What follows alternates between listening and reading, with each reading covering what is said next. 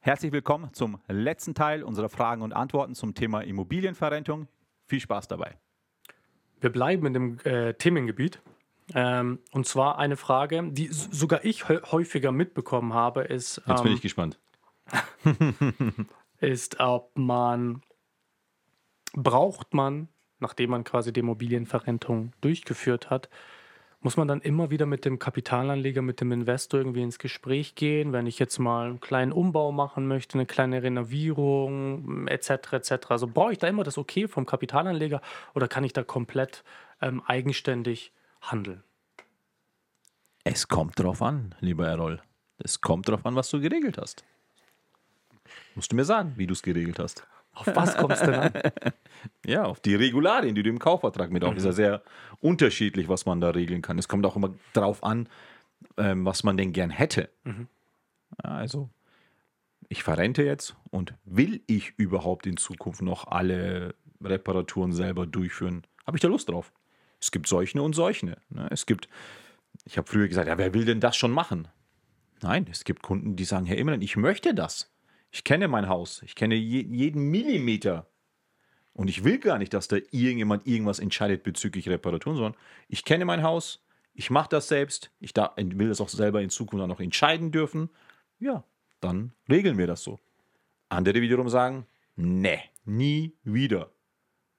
Es kotzt mich an, wenn ich nur an das Thema Reparaturen und Instandhaltungen und was weiß ich was denke. Es hat mich schon so viel Geld gekostet und alle, auch wenn ich das Geld hätte, ich will es nicht mehr machen. Das soll alles der neue Eigentümer machen. Dann regeln wir das so. Dann regeln wir das im Kaufvertrag so geregelt, aufgeschrieben, unterschrieben. Und da weiß jeder auch am Ende des Tages, wann er was zu tun hat. Oder? Genau, so sind die Kunden äh, die ganze Bandbreite sozusagen, ja. Zwischen ich möchte nichts mehr mit zu tun haben, möchte, dass alles übernommen wird, bis zu eben, ich möchte eigentlich das Gefühl haben, dass es immer noch meine Immobilie ist, alles selber entscheiden. Da kommt auch niemand ins Haus sozusagen äh, und macht ein Gutachten, äh, ob was repariert werden muss, äh, ob es gepflegt ist oder wie auch immer, sondern man kümmert sich um alles äh, selbst wie bisher. Ähm, so sind die Kunden sozusagen eine relativ weite Spanne. Äh, man muss natürlich aus der anderen Sicht sagen, von den Käuferseite, äh, da kommt es wieder aufs Modell an. Es gibt Modelle, da gehört es sozusagen dazu, dass die Instandhaltung übernommen wird. Da ist der Abschlag am Anfang aber eben auch mit einkalkuliert, dass Instandhaltungen ähm, nötig sein werden, je nachdem natürlich, wie alt das Objekt ist ähm, Größe des Objektes etc., was damit einfließt, um auf diesen Wert zu kommen, der dann berechnet wird. Aber da kann ich nicht sagen, ich kümmere mich schon selber drum, das können wir rauslassen, den Abschlag. Die bieten es nicht an oder so. Also gerade wenn man eben auf äh, ja, gewerbliche, institutionelle Käufer zugeht oder so, die haben meistens ein Modell, nachdem sie alle ihre Objekte einkaufen. Ähm, mit bestimmten Instandhaltungskosten, mit bestimmten Modernisierungskosten eventuell auch, die sie übernehmen, äh, wo sie sich beteiligen, weil es einen Mehrwert der Immobilie äh, zum Mehrwert beiträgt ähm, dann ist das von vornherein so geregelt. Wenn ich natürlich einen privaten Käufer habe, gerade im Niesbrauch oder im Wohnungsrecht, dann kann ich relativ viel im Kaufvertrag regeln. Ähm, von eben gar nichts bis über gerade die großen Sachen werden oft geregelt, dass man sagt, wenn dann am Dach was ist, wenn an der Heizung was ist, wenn der Betrag 5.000 oder 10.000 Euro vielleicht übersteigt, dann soll sich derjenige beteiligen, der Käufer. Ähm, aber auch das wird wieder heute mit einem Abschlag bezahlt. Also keiner wird sich einfach so äh, darauf einlassen sagen, ja, ich übernehme Kosten über 10.000 Euro in Zukunft, äh, ohne dass er heute schon einen Risikoabschlag berechnet. Also das ist sehr individuell, ähm, das Thema Instandhaltung. Ja, wobei man schon auch natürlich also ein bisschen blauäugig, wenn man sagt, ja, ich übernehme gar keine Kosten und ich möchte den maximalen Preis haben für alles. Ne? Also ich glaube, davon müssen wir uns verabschieden. Also nicht nur verabschieden. Wir, wir, sind da nie gewesen, dass wir uns verabschieden müssen, aber das geht natürlich nicht. Also im Endeffekt zahlt man es so oder so. Man ist die Frage, womit fühle fühl ich mich wohl? Ja. Will ich dafür in Zukunft noch verantwortlich sein? Möchte ich dafür nicht mehr verantwortlich sein? Wenn ich sage, ich übernehme in Zukunft alle Kosten weiterhin selber, obwohl ich verkauft, verrentet habe, ja, dann kann ich auch ruhig den einen oder anderen Euro auch mehr verlangen. Mhm. Nachvollziehbar, ja. Ja, macht ja absolut Sinn. Lieber Käufer, du hast mit der Immobilie, die ich dir jetzt verkaufe, nichts zu tun. Ich mache weiterhin alles. Entweder repariere ich selbst oder ich habe gute Handwerker, die ich kenne. Zahl mir bitte dafür aber auch natürlich mehr Geld. Ja, dann lässt sich darüber auf jeden Fall sprechen. Wenn ich aber sage, du, ich zahle gar nichts, alles hast du zu zahlen und zahl mir bitte mehr Geld, ja, dann müsste man, weiß ich nicht, also ob sich dann ein Käufer darauf einlässt. Schwierig. Also vielleicht vielleicht gibt es ihn ja. ja.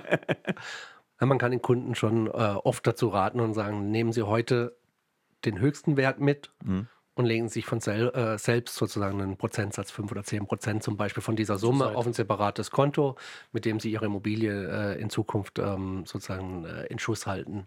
Und ähm, dann entscheiden Sie selber, wann was gemacht wird, was gemacht wird, ähm, während natürlich sonst, wenn der andere zahlen soll, er natürlich auch entscheiden wird.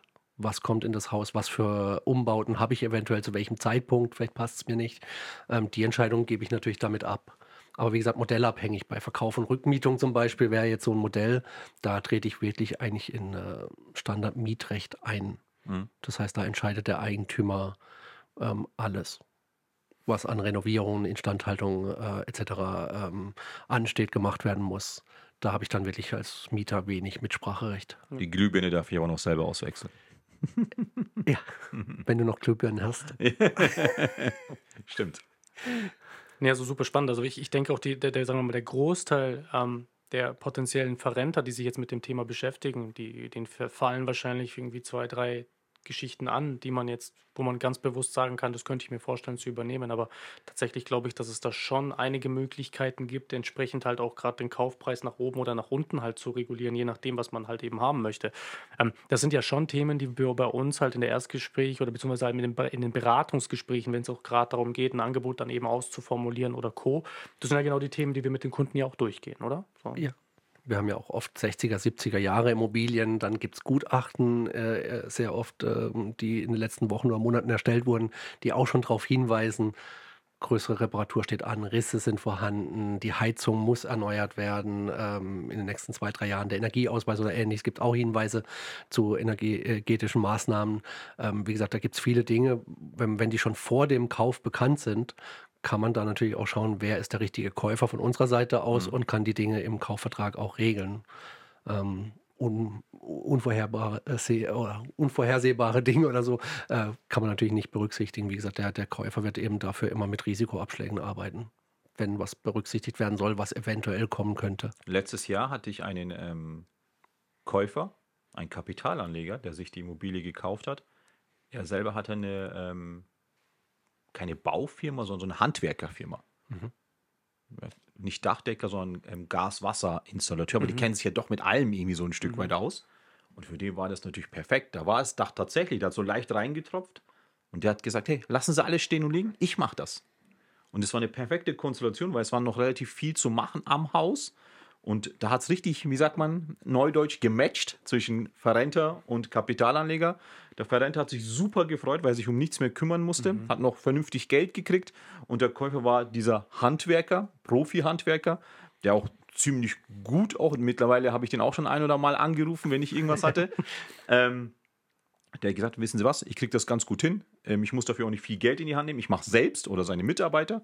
Und die haben das super gelöst. Ja, da muss man halt echt auch ab und zu mal Glück haben, dass dann Ja, so eine definitiv. Konstellation zusammen. Ja, das Glück muss man aber sich durch auch Arbeit natürlich auch ein Stück weit erzwingen wollen. Ja, und da hat es wirklich auch wie die Faust aufs Auge einfach auch gepasst. Hm, Auf der anderen Seite, und ich glaube, das ist jetzt auch, ähm, das mache ich zwar ein bisschen Werbung für uns, aber ähm, das ist auch so ein Punkt, der natürlich sehr, sehr, sehr, sehr gut oder ähm, positiv auffällt, ist natürlich diese Kapitalanleger, die bei uns einmal schon gekauft haben. Die sind halt da. Und wir können eben da, wenn wir ähnliche Interessen oder inter- ähnliche Konstellationen bei einem potenziellen Ver Verrenter eben sehen, genau auf diese Kandidaten Ja, ja. auch zugehen und sagen, na, wir hätten hier auch nochmal eine Immobilie, die eine ähnliche Konstellation hat, Mhm. was dann natürlich auch nochmal für sich, also oder beziehungsweise für die DGIF spricht. Ja, wo es einfach passt. Ich glaube, damit haben wir so die, diese Kategorie äh, Kapitalanleger und Investorfragen haben wir damit so äh, beendet.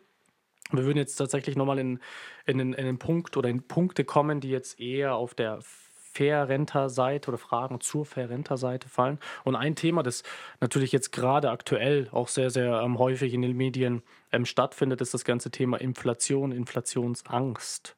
Und ähm, da mal so in den Raum geworfen, lohnt sich eine Familie, äh, eine Immobilienverrentung jetzt erst recht?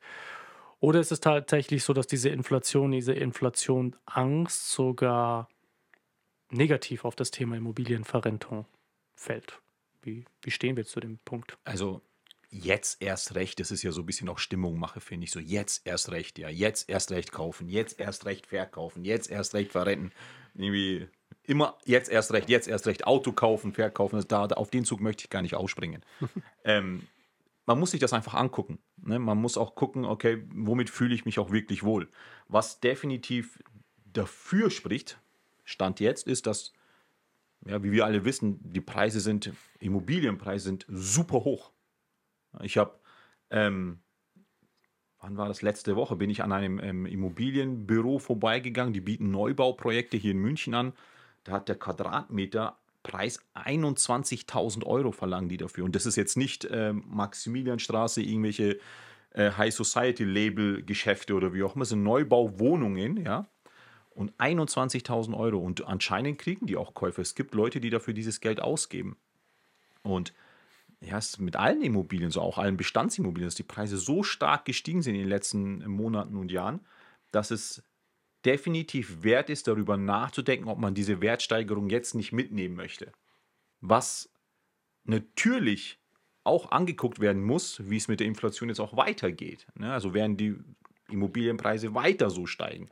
Ähm, wie, wie ist das Thema Zinsen? Ja? Werden die Zinsen angehoben? Was wiederum natürlich auch eine gewisse Käuferschicht vom Immobilienmarkt wegnimmt, wenn Finanzierungszinsen wieder steigen. Wenn der klassische Kapitalanleger, den wir haben hier, ähm, die zahlen ja jetzt auch hohe Preise, obwohl ein Niesbrauchsrecht und ein Wohnungsrecht im Grundbuch eingetragen wird, weil es auch an einen gewissen Mangel an alternativen Geldanlagen gibt. Ja, jetzt zu sagen, okay, ich lege mein Geld aufs ähm, Sparbuch, Strafzinsen. wird nicht viel bringen, eher weniger bringen, weil es Negativzinsen oder Strafzinsen, so wie du sagst, Mirko, geben wird. Ja, jetzt lass doch mal die Zinsen auf dem Sparbuch steigen. Nicht mehr minus 1, sondern plus 1 oder plus 2, plus 3 oder in anderen Sachen. Ja, dann überlegt man sich vielleicht, ob man doch in die Geldanlage nie, ähm, ähm, Verrentung mit Niesbrauch oder Ver ähm, Wohnungsrecht, muss ich da jetzt wirklich einsteigen oder lasse ich es doch eigentlich auf meinem sicheren Sparbuch oder festverzinslichen Wertpapier, wo ich immer Zugriff drauf habe und so weiter. Also Lange Rede, kurzer Sinn. Es kommt darauf an, was definitiv für unser Modell spricht, ist, dass wir bei der Berechnung des Niesbrauchswerts oder Wohnungsrechtswerts keine Inflation oder eine Steigerung von Mieten oder Jahresmieten berücksichtigen, sondern sagen, Stand jetzt würde man jährlich 12.000 Euro Miete zahlen für die Immobilie als Beispiel, dann fixen wir das über die gesamte Laufzeit und ziehen nur das quasi im Niesbrauch ab und rechne nicht noch mit einer weiteren Inflation oder wie auch immer. Mhm. Und was ich noch abschließend sagen möchte, danach übergebe ich an dich, Mirko, weil du möchtest auch was sagen, ich spüre das richtig. Schon viele ja? Punkte übernommen. ist ja noch folgendes, man, äh, wenn man sich für das Modell Niesbrauch entscheidet und wer sich unsere Podcasts oder vorherigen Podcasts angehört, der weiß, dass man beim Niesbrauchsrecht ja auch vermieten darf wie jetzt bei einer Prüfung, darf man beim, Pod, beim Niesbrauchsrecht auch vermieten? Ja, darf man. Also man verrentet, man verkauft die Immobilie, darf aber noch vermieten, wenn man auszieht. Dadurch, dass man dieses Recht auf Vermietung noch hat, nimmt man indirekt ja noch an den Wertsteigerungen und mhm. Inflation in Anführungsstrichen ja noch mit teil. Nimmt man teil. Und dann ist es ja so, dass wenn die Mieten jetzt 12.000 Euro sind, und in fünf Jahren 15.000 ist, dann vermiete ich es für 15.000 Euro im Jahr. Habe ich auch indirekt an Preissteigerungen mit teilgenommen. Ich glaube, der letzte Punkt mit der Vermietung ist vor allem wichtig, wenn man so man hat es ja nie vor, aber es kann ja passieren, dass man ins Pflegeheim muss oder ähnliches später und hat dort ja auch höhere Kosten. Wegen der Inflation werden da auch die Kosten weiter steigen und ähm, der monatliche Betrag wird höher werden. Und wenn das dann ausgeglichen wird, weil man selber auf seine Niesbrauch- oder Wohnrechtimmobilie äh, die Möglichkeit hat der Vermietung und da aus der Vermietung dann auch eine höhere Mieteinnahme einnimmt, ähm, gleicht es das wieder aus, sozusagen, die Inflation. Deswegen hat man ähm, einfach eine große Sicherheit drin, wenn man heute die Verrentung macht. Aber ich würde auch nicht auf den Zug aufspringen, ist jetzt der richtige Zeitpunkt. Ich glaube, wenn man uns vor fünf Jahren gefragt hätte, hätten wir gesagt, ist der richtige Zeitpunkt. Und wir werden das in fünf Jahren wieder sagen, wenn, wenn wir wieder mal einen Podcast drehen. Jetzt ist der richtige Zeitpunkt. Das ist, glaube ich, auch eine, an, ja, eine eigene Einstellungssache. Glaube ich jetzt dran, dass die Inflation eine kurzfristige Geschichte ist, die ist momentan zum Jahresvergleich äh, letztes Jahr Februar oder so 5% gestiegen. Jetzt äh, die, die, im Moment eine hohe Inflation.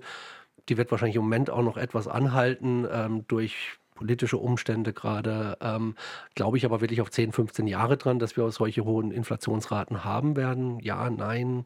Ähm, Glaube ich, dass die Immobilienpreise deswegen steigen? oder äh, weil es eben eine sichere äh, Sachanlage ist oder glaube ich, dass sie fallen, weil die Leute sich durch höhere Inflation und höhere Zinsen es sich nicht mehr leisten können, die höheren Preise. Ähm, deswegen kann man nicht sagen, wann der richtige Zeitpunkt ist. Es ist äh, wirklich auch wieder eine individuelle Geschichte ähm, von den Leuten selbst. Ähm, stehe ich gerade vor der Rente? Reicht die Rente monatlich? Reicht es eben nicht? Dann bin ich natürlich mit einem Niesbrauch, wo ich sage, lebenslang kann ich drinbleiben, habe keine Miete, habe keine Kosten, äh, eventuell sogar noch mich abgesichert ähm, bei Instandhaltungskosten, die zu hoch ausfallen. Ähm, dann ist es absolut der richtige Zeitpunkt, jetzt ähm, zu verrenten sehr individuell. Ähm, wann ist der richtige Zeitpunkt und muss ich Angst haben vor der Inflation? Äh, und, und was ich vielleicht jetzt sage, geht ja sogar in die, eher in die philosophische Richtung, würde ich schon fast sagen. Aber es ist ja nicht nur immer so, ähm, worauf beruht meine Entscheidung? Inflation, ist der Preis jetzt hoch genug, kriege ich maximal an Geld oder könnte es eventuell in fünf Jahren noch mehr sein, noch mehr, noch mehr? Was wir in diesem Gespräch oder in diesen Diskussionen über noch mehr oft vergessen, ähm, die Zeit läuft uns ja auch so ein bisschen davon. Ne? Also Beispiel, gut, alle wissen es, ich bin jetzt 41, ne? aber ich bin jetzt, lass mich 71 sein. Ich weiß nicht, also jetzt zu sagen, nein, ich warte noch mal fünf Jahre, ich warte noch mal zehn Jahre, jetzt kommt noch die richtige Inflation, dann wird es noch mehr und so weiter. Hm, ich bezahle ja diese Zeit. Meistens mit Gesundheit in dem Alter. Sehr oft sogar mit Gesundheit in dem Alter. Und die Frage ist, was will ich dann mit dem mehr Geld, was ich dann habe? Noch besser reisen, noch mehr reisen, noch, ähm, weiß ich nicht, der Golfschläger ist auch noch besser oder was passiert denn dann? Also dann ist mein ähm, Auto, was ich mir dann noch bequemer oder was passiert dann? Ne? Und das Wichtigste ist doch das, dass man eine gesunde Mischung hat zwischen Zeit, Freizeit und die Möglichkeit, in dieser freien Zeit auch was zu tun. Und diese Sachen, die ich tun möchte, kosten oft auch Geld. Ja, und wenn ich das Geld habe, um diese Freizeit zu füllen, ist das Schönste, was es gibt. Zu sagen, na, ich verzichte jetzt, weil ich später dann noch besser, noch mehr füllen könnte. Diese Gespräche, diese Diskussionen, die verstehe ich in der Tiefe nicht. Zu sagen, jetzt warte ich noch, weil ich später mehr kriege, in der Hoffnung oder ich drücke noch Daumen, dass meine Gesundheit genauso bleibt, wie es jetzt auch ist, ja, dann kann es gut sein. Dann hat man vielleicht auch alles richtig gemacht. Aber leider ist es oft nicht so. Gerade, ähm, und da spreche ich wirklich aus Erfahrung, ein paar Tage und ein paar Jahre habe ich jetzt Erfahrungen, aber auch viele Gespräche geführt und leider auch nicht nur immer positive oder gute. Es waren auch Kunden dabei, die gesagt haben, Herr Imren, ich möchte noch warten, ich möchte noch fünf Jahre warten. Diese Gespräche nach fünf Jahren, jetzt sind fünf Jahre vergangen, aber wir können diese Gespräche nicht mehr führen weil es keinen Gesprächspartner mehr gibt. Ja. Und meine Botschaft ist einfach, das nicht außer Acht zu lassen, weil manchmal ertappen wir uns alle dabei, als wenn das alles ewig gehen würde. Ja, und gerade in der heutigen Zeit, heute, ne, wenn wir auch die Nachrichten angucken, ich glaube, ähm, nichts ist so sicher wie die Unsicherheit, so ein Stück weit. Oh ja, und die ständige Veränderung. Ich glaube, ja. das ist so das, was genau. man definitiv sagen kann. Deswegen, ähm, wenn man es jetzt machen kann, kann ich wirklich aus tiefstem Herzen sagen, wenn man es jetzt machen kann, wenn einem die Möglichkeiten gegeben sind, wenn man das Thema begriffen hat, wenn man ein Modell gefunden hat, das zu einem passt, wenn dann auch noch die Idee gibt, den richtigen Kapitalanleger für jemanden gefunden hat, der auch sogar menschlich noch passt, dann zugreifen, dann machen. Ja, ob jetzt Inflation noch kommt oder nicht kommt, hoch, ob es eine Deflation gibt, keine Ahnung. Ich weiß es nicht. Ja, die, die, die, die schlauesten Leute auf diesem Planeten wissen es nicht. Aber ähm, ich würde die Chance da beim Shop verpacken. Ich glaube, da ist ganz interessant, dass wir ja auch regelmäßig unsere Kunden fragen. Und ich habe die letzten Jahre auch immer wieder Kunden getroffen, die die Verrentung vor ein paar Jahren gemacht haben. Und wenn man dann sagt, denken Sie, Sie hätten noch warten sollen, weil die Immobilienpreise sind jetzt jedes Jahr noch mal 10 Prozent in den A-Städten gestiegen. Jeder von denen sagt, nee, Herr Maurer, das war damals die richtige Zeit. Das war damals, wollten wir uns noch das Reisemobil gönnen und wir wollten noch Länder erkunden oder ähnliche Dinge. Und das haben wir jetzt gemacht. In der Zwischenzeit ist mein Mann krank geworden oder meine Frau hat irgendwas oder einer von beiden äh, lebt nicht mehr. Ähm, das war dann der richtige Zeitpunkt. Da ging es nicht mehr darum, hätte ich noch diese Wertsteigerung mitnehmen müssen oder ähnliches. Sondern es war eben dann der richtige Zeitpunkt. Ich war gesund und ich wollte mir noch mal was gönnen und äh, konnte das durch die Verrentung, was sonst nicht möglich gewesen wäre, ähm, weil eben die Zeit dann doch endlich ist. Ja. Was ist denn bei der Konstellation? Wir machen ja wie gesagt, so, so eine Ersteinschätzung, machen ein Angebot darauf, etc. etc. Da äh, gibt es entsprechende Berechnungen, die statistische Lebenserwartung und Co. Was passiert denn, wenn ich länger lebe als jetzt ursprünglich mal erwartet wurde. Wünschen wir jedem Kunden. Das, glaube ich, können wir pauschal festhalten, wünschen wir definitiv jedem Kunden. Ähm, aber trotzdem eine, eine berechtigte Frage, was passiert denn dann, wenn, sagen wir mal, das, was wir berechnet haben, was der Kapitalanleger auch akzeptiert hat, und jetzt sind wir über diese Zeit hinaus? Muss ich mir da um irgendetwas Sorgen machen oder habe ich einfach Glück? Ich habe einfach Glück, würde ich sagen, weil lebenslanges Wohnrecht oder lebenslanges Niesbrauchrecht heißt lebenslang. Da gibt es kein Ende. Es ist einfach nur für die Kalkulation werden Durchschnittswerte hergezogen und die statistische Lebenserwartung ist einfach nur ein Durchschnittswert, ähm, der hier für die Berechnung herangezogen wird. Aber wenn jemand 90 wird, 100 wird oder älter, ähm, kann er genau so lange in der Immobilie bleiben, ohne dass irgendwelche zusätzlichen Kosten oder ähnliches vereinbart ist. Es ist ein, Ent, ein entgeltloses ähm, Leben in der Immobilie. Es kommt davon, wenn man jetzt natürlich ein entgeltlich was vereinbart hat. Ja, Niesbrauchsrecht kann man ja auch entgeltlich, das nennt sich dann Nutzungsentgelt oder Schrägstrich Miete. Wenn man das vereinbart hat, dann kann sich natürlich so ein langes Leben dann unterm Strich negativ auswirken, finanziell gesehen. Aber wenn man tatsächlich dieses unent, die unentgeltlichen Varianten gewählt hat, wo nur die statistische Lebenserwartung, hört sich so abgezogen oder wie nennt man, ähm, berechnet wurde ja, und in, in die Berechnung mit eingeflossen ist, dann ähm, macht es auf jeden Fall Sinn, so lange wie möglich zu leben. Ja? Und am besten natürlich bei bester Gesundheit. Da sind wir wieder bei einem der Risiken des Teilverkaufs. Das ist eigentlich Ja. das Modell, wo ich Ja. das Nutzungsentgelt bezahle, das nachher auch nach fünf Jahren oder zehn Jahren immer wieder angepasst wird an eben zum Beispiel solche Inflationsraten.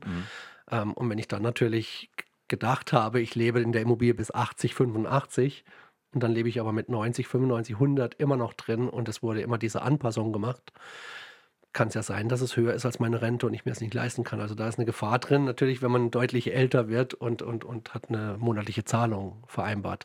Das sicherere auf der Basis ist natürlich dann schon mit dem Niesbrauch zu arbeiten und zu sagen, ich kann 100 werden und da kommen keine Kosten auf mich zu.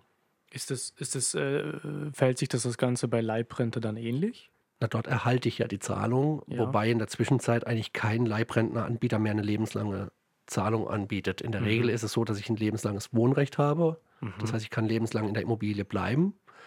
Oft auch sogar mit einer Zusatzvereinbarung, dass trotz, dass es kein Niesbrauch ist, sondern ein Wohnrecht, ich auch die Vermietung machen kann.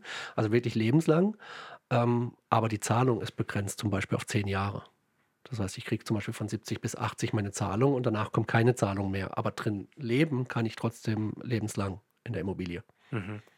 Ja, wobei man, wenn man jetzt zum Beispiel eine Einmalzahlung geregelt hat, zum Beispiel Niesbrauchsrecht im Grundbuch und man hat eine Einmalzahlung erhalten und hat das dann zum Beispiel eine Sofortrente über einen Versicherer geregelt. Der Versicherer verspricht ja, dass er diese Rente auch ein Leben lang bezahlt und übernimmt, und das in der Fachsprache nennt es Langlebigkeitsrisiko, sagt, du darfst so lange leben, wie du möchtest und so lange zahlen wir dir auch in dieser Sofortrente auch die Rente. Wenn du jetzt ein zweiter ähm, Johannes Hesters wirst, dann hat, die, hat der Versicherer einen sehr schlechten Deal gemacht, aber so ist es dann. Ja, ähm, das Risiko haben die sich schon irgendwie in die Prämien und so weiter mit einkalkuliert. Und verdienen ja immer noch ein gutes Geld. Also das darf man jetzt auch nicht verschweigen. Kein Versicherer, vor allem nicht in Deutschland, äh, macht Minus, sondern die verdienen auch Geld und das passt auch. Deswegen muss da auch keiner ein schlechtes Gewissen dabei haben. Da sind aber jetzt auch keine versteckten äh, Paragraphen und Co., die mir dann sagen, in der, innerhalb des Zeitpunkts kriege ich Summe X, danach reduziert sich das auf 10, 20 Prozent oder sowas. Nein. Sowas gibt es da auch nicht, nein, oder? nein, nein, nein. Es ist äh, sehr einfach geregelt. Also da gibt es eine Rente X, bleiben wir bei 12.000 Euro Jahresmiete oder 1.000 Euro pro Monat. Und ähm, oft ist es so, dass man in dieser, jetzt sind wir gar nicht schon der Frage, schwe- schweifen wir so ein bisschen ab, aber bei der Sofortrente ist es auch so, dass gewisse Steigerungen auch mit einkalkuliert sind und diese Rente, die wird auch ein Leben lang bezahlt. Und es ähm, sinkt nicht irgendwie auf 10% oder 20%, wenn man über ein gewisses, wenn ein gewisses Alter drüber ist oder wie auch immer. Du hast gesagt, äh, auf die berechnete Lebenserwartung. Das finde ich ähm, auch ein interessanter Punkt, weil der ist auch sehr unterschiedlich. Wir nehmen die statistische Lebenserwartung.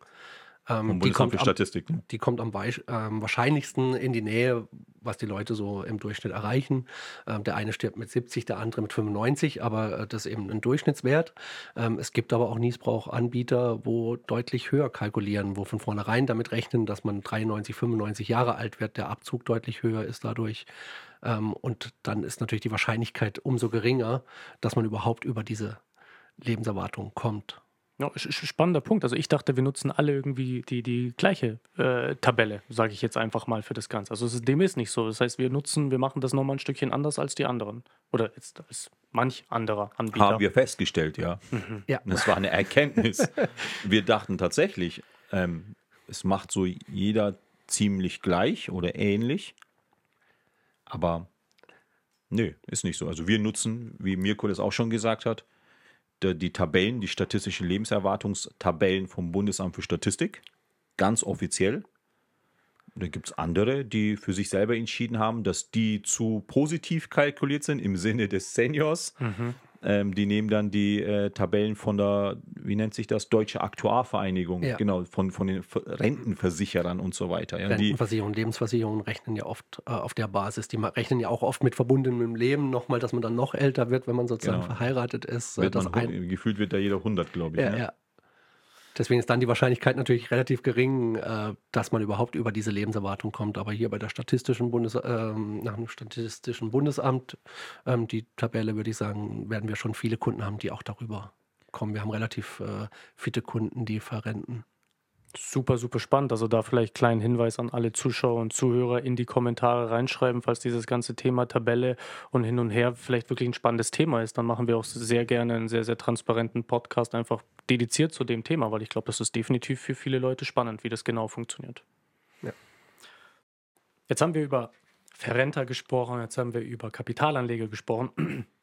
Jetzt kommen wir zu einer Frage, die wir von beiden Seiten sehr häufig hören. Und da bin ich sehr gespannt auch auf eure Antwort darauf. Und zwar, warum müssen denn die Kunden irgendwann mal zum Zeitpunkt X auch mal eine Provision an uns zahlen? Wir werben ja auch mit dem Thema ganz oft unverbindlich, kostenlos und später kommt dann die Provision. Warum ist das so?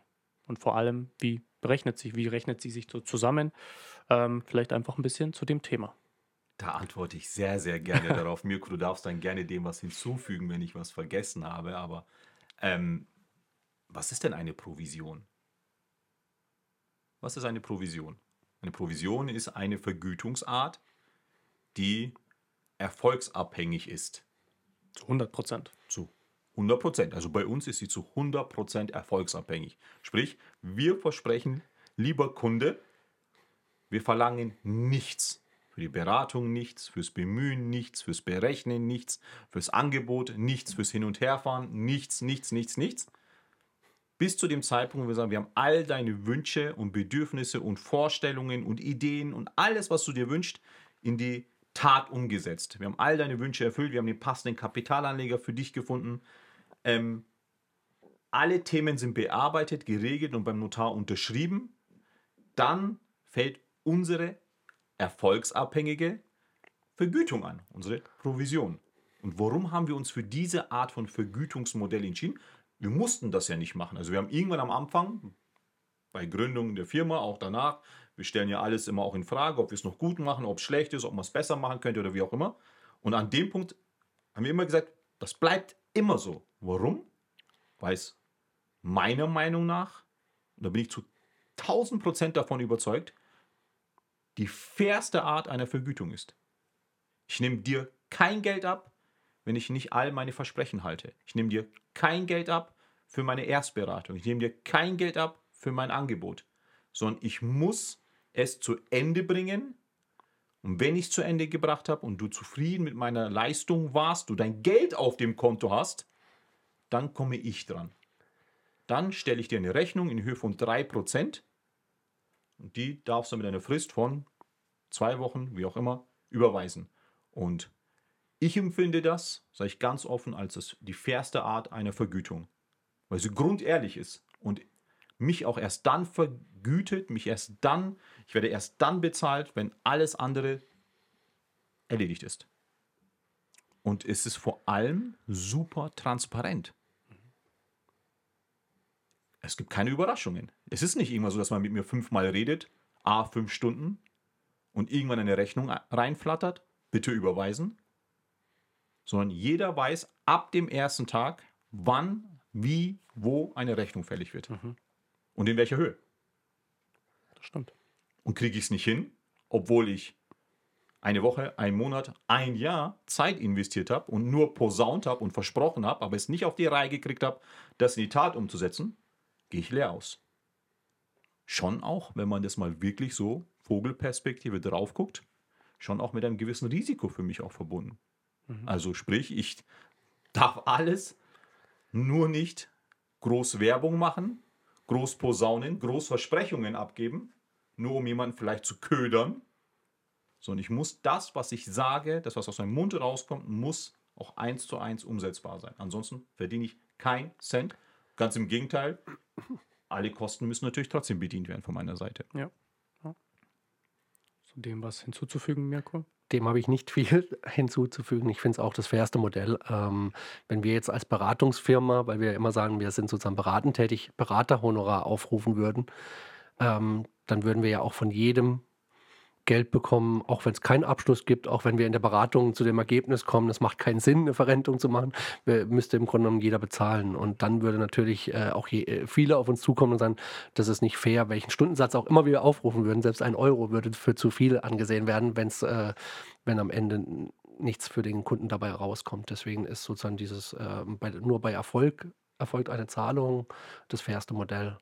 Aber ich glaube, die ganze Maklerbranche kennt natürlich das Thema, ähm, dass man sagt, was haben die gemacht sozusagen, ähm, warum muss ich das bezahlen? Und da ist ja auch der, die Käuferseite sieht es so, die Verkäuferseite hat da mehrere Ansicht, ähm, wobei wir sagen, bei den Verkäufern, die, wir haben positive Rückmeldungen überall, ähm, wenn wir mit den Leuten sprechen, dass unsere Beratung wirklich ähm, sehr gut war, dass sie sehr zufrieden sind, dass das richtige Modell gewählt wurde, dass die Auszahlung ihnen dem entspricht, was sie erwartet haben, ähm, sodass wir eigentlich auch bei dem Thema Provisionen nie eine Diskussion hatten mit unseren Kunden. Die Nein. zahlen die am Ende gerne, weil sie zufrieden sind mit der Leistung und deswegen ist es einfach das fairste Modell. Ja. Auf der anderen Seite muss man natürlich auch mal sehen, dass auch hier Menschen arbeiten, die Lebenshaltungskosten haben und die Geld verdienen müssen. Deswegen Klar. irgendwo muss Geld verdient werden und deswegen ist eben das Modell Provision gewählt worden. Ja, also wir sind kein Verein. Ne? Nein. Wir sind ein Unternehmen mit auch einer Gewinnerzielungsabsicht. Ansonsten würden wir eh Probleme mit dem Finanzamt kriegen.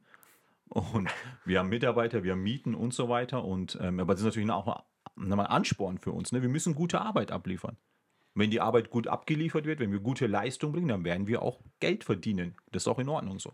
Und da muss man auch nicht, ähm, also weder verstecke ich das, noch bin ich da irgendwie zimperlich im Umgang oder irgendwie red dann leiser oder wie auch immer, sondern ähm, es ist, wie es ist und das ist gut so, weil es das fairste Modell ist.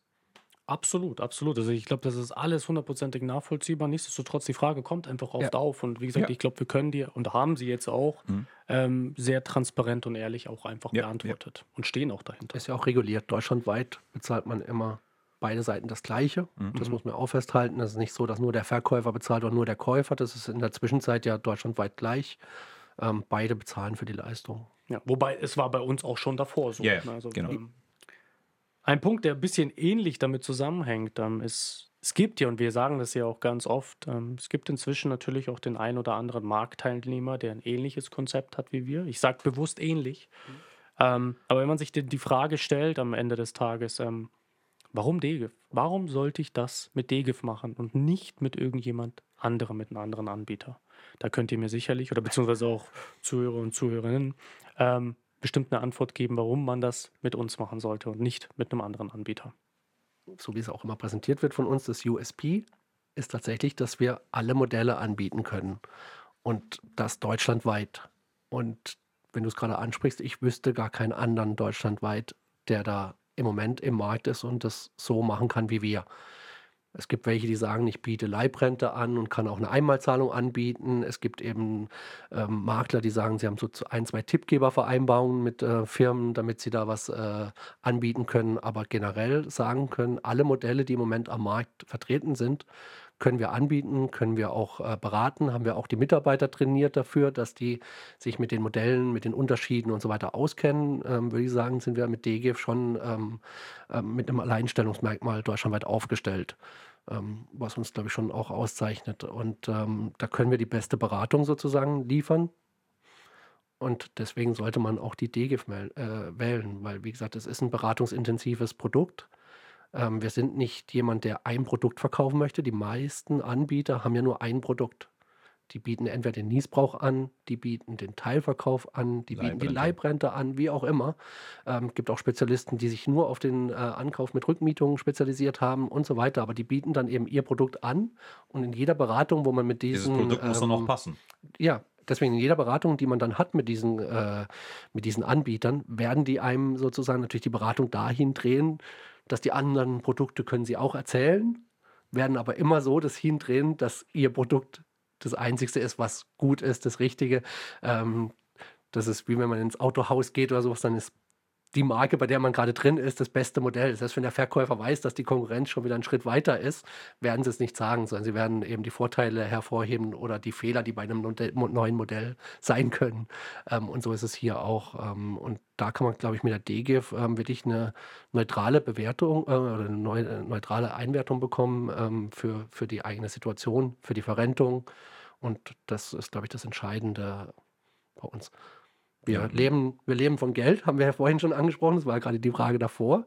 Ähm, und wir werden im Grunde genommen vergütet für jedes Modell. Also wir haben da auch keine Vorteile, wenn wir dahin empfehlen oder dorthin empfehlen, sondern das ist, glaube ich, eben das Entscheidende. Wir können ganz neutral die Situation anschauen und dann das Beste für den Kunden entscheiden. Ja, und auch den Fokus einfach auf den Menschen, der uns gegenüber sitzt, einfach auch richten und nicht auf das Produkt, was ich anzubieten habe. Ne, wenn einer sitzt und er möchte Obst kaufen und ich nur Apfel anbiete, dann rede ich so lange, dass er mir einen Apfel abkauft. Und Apfel ist das Beste und da sind die meisten Vitamine drin und schmeckt ganz gut und so weiter. Der Kunde sagt aber, ich möchte unbedingt eine Banane haben oder eine Ananas. Und ich dann, ah, nein, Apfel, nimm Apfel. Der Apfel ist gut, ja, ist ein Apfel. Apfel ist gut für dich.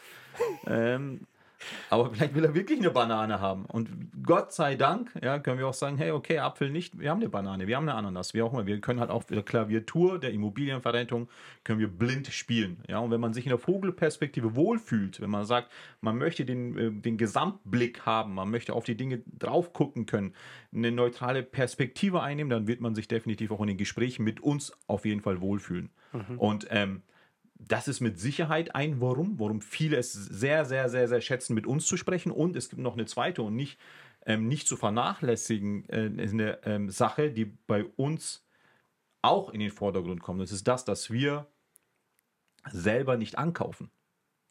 Also wir ist nicht so, wenn man mit uns spricht, dass man mit dem Käufer spricht, sondern wir sind Dienstleister. Wir beraten, wir gucken uns die Sache an und gucken dann den richtigen Käufer. Warum machen wir das? Weil wir davon überzeugt sind, dass ein Käufer und ein Verkäufer nie, also nirgendwo, beim Autokauf nicht, beim Handykauf nicht, auf dem Bazar nicht, beim Immobilienverkauf oder Ankauf nicht, ähm, die gleiche ähm, Interessenslage haben können. Ja. Also ich glaube daran einfach nicht. Es gibt mit Sicherheit den einen, den einen oder anderen, der jetzt aufschreibt, doch, ich schon als Käufer, Verkäufer, wie auch immer. Ähm, ich glaube es aber einfach nicht. Ein Käufer will immer so wenig wie möglich zahlen. Also sonst das macht ja sonst keinen Sinn. Also Klar. Also wenn er rational entscheidet, möchte ich für das, für mein iPhone möchte ich, ich möchte super Qualität haben, aber ich möchte so wenig wie möglich dafür zahlen.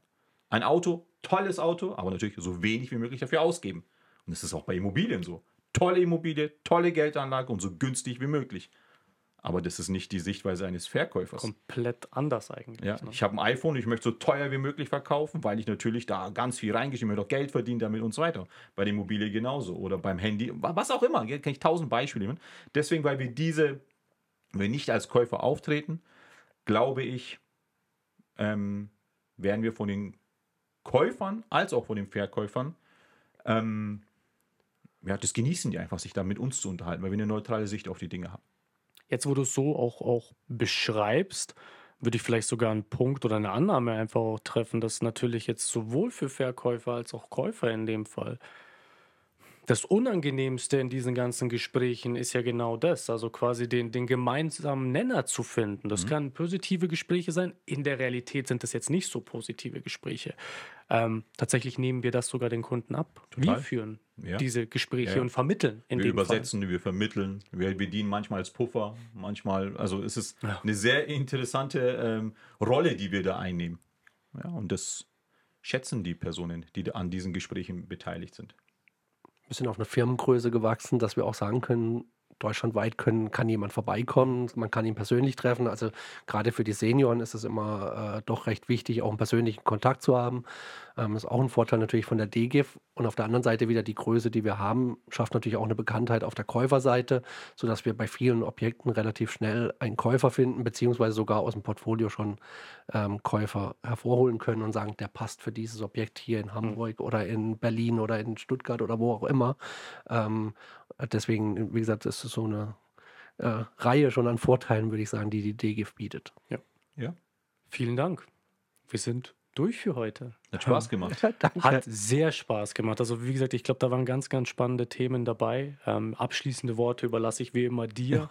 ähm, ich kann vielleicht an der Stelle nur noch schon, schon mal sagen, ähm, dass das hier vielleicht auch nicht nur eine Folge wird, sondern gegebenenfalls auch zwei, drei Folgen, weil wir doch inhaltlich schon jetzt ein bisschen länger über die ganzen Punkte gesprochen haben. Ähm, aber vielen Dank an euch beiden. Wirklich, da waren ganz spannende Themen dabei, dass wir Zuschauer, Zuhörerinnen sehr, sehr interessieren und auch, da bin ich überzeugt, auch sehr weiterbringen. Von daher vielen, vielen Dank von meiner Seite. Da bin ich auch überzeugt davon, dass es die Zuhörer und Zuschauer auf jeden Fall weiterbringt. Ähm, soll natürlich, und das sage ich immer, immer wieder, genauso wie ich es auch sage, dass wir keine Rechtsberatung durchführen oder auch keine Steuerberatung durchführen. Genauso möchte ich hier auch nochmal betonen, dass das nicht ein persönliches Gespräch ersetzt. Ja, dass man, man wird, oder hoffentlich wird man nach Anschauen und Anhören dieser Podcast schlauer. Also man sollte nicht, also man sollte schlauer sein danach, man sollte mehr wissen.